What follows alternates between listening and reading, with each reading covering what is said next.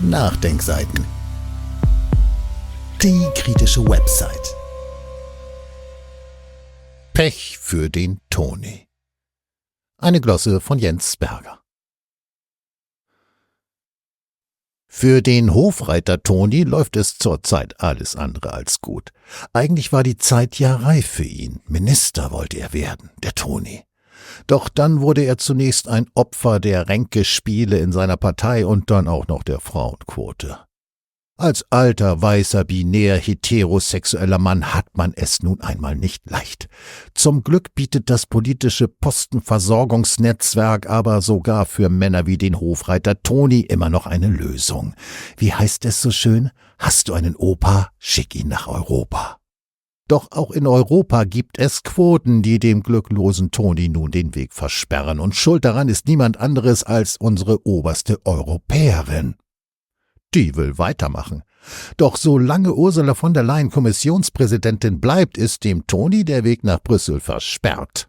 Wahrscheinlich bleibt uns der Hofreiter Toni also noch lange als olivgrüner Talkshow-General erhalten. Pech für den Toni, Pech für uns. Eigentlich war des Hofreiter Tonis politische Karriere ja vorgezeichnet. Immerhin sitzt der Bayer mit der forschen Frisur seit 2005 im Bundestag und stand seiner Fraktion sogar fast zehn Jahre als männlicher Part der grünen Doppelspitze vor. Wer der Partei so viel gegeben hat, hat in unserem Parteiensystem eigentlich auch das Anrecht auf einen echten Posten. Wenn ein Grüner vor der Bundestagswahl als Ministrabel galt, dann war es Hofreiter Toni. Verkehrsminister sollte er werden, der Toni. Schließlich kann er Fahrrad fahren, hatte den Verkehrsausschuss des Bundestages mal geleitet und war sogar mal verkehrspolitischer Sprecher seiner Partei. Doch nach den Wahlen kam es bekanntlich zur Ampel. Die FDP krallte sich das Verkehrsministerium und die Grünen bekamen das Landwirtschaftsministerium. Auch hier wäre der Toni als echter Naturbursche natürlich ministrabel gewesen, doch Ränkespiele sorgten dafür, dass nicht der Toni, sondern sein Parteifeind Cem Özdemir das Ministeramt zugeschustert bekam. Pech für den Toni. Um den Toni ruhig zu stellen, dachte man sich jedoch gleich mehrere Trostpflaster aus. Irgendwann, so hieß es, wird der Toni schon ein echtes Amt bekommen. Nun war der Hofreiter Toni der grüne Nachrücker.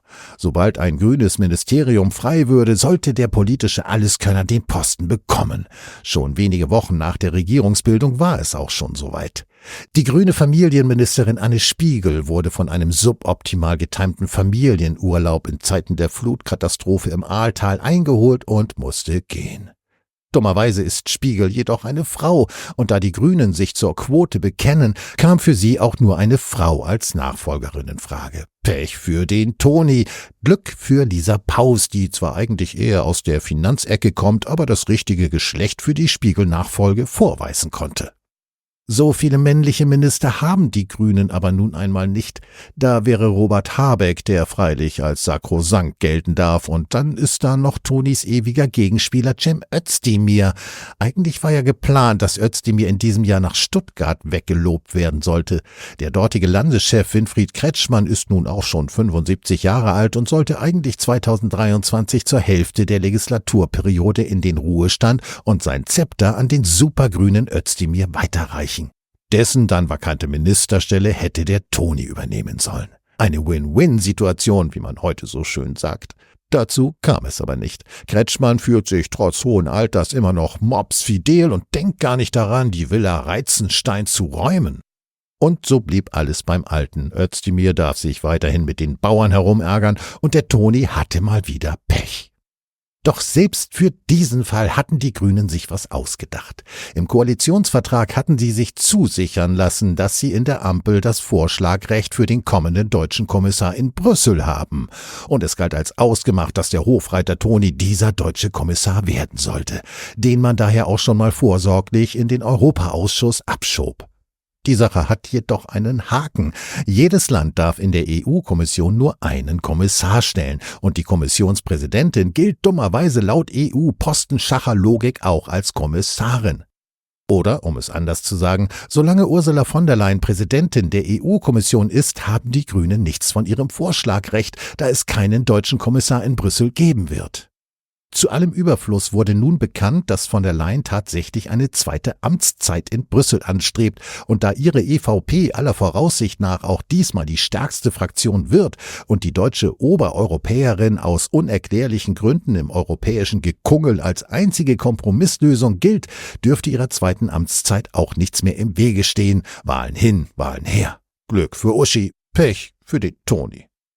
Was soll nun aus dem Hofreiter Toni werden? Sein neues Hobby ist ja bekanntlich der Krieg.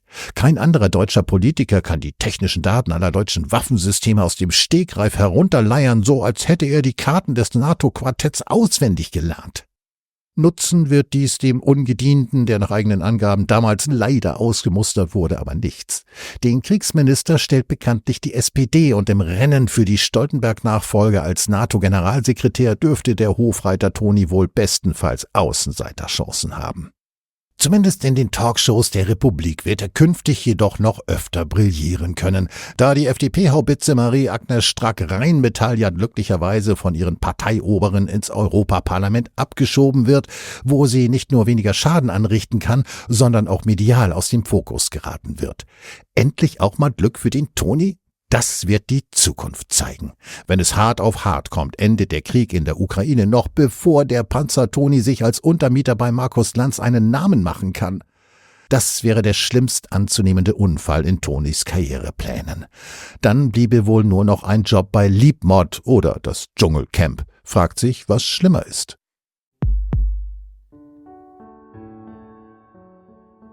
Dieses Audio konnte nur entstehen, weil zahlreiche Leser und Leserinnen die Nachdenkseiten fördern und durch Spenden unterstützen. Wenn Sie auch etwas tun wollen, klicken Sie einfach den entsprechenden Button auf unserer Website an. Übrigens, Sie können uns auch bei iTunes, SoundCloud und YouTube hören und wenn Sie mögen, gerne unseren Kanal abonnieren und eine positive Bewertung für uns abgeben.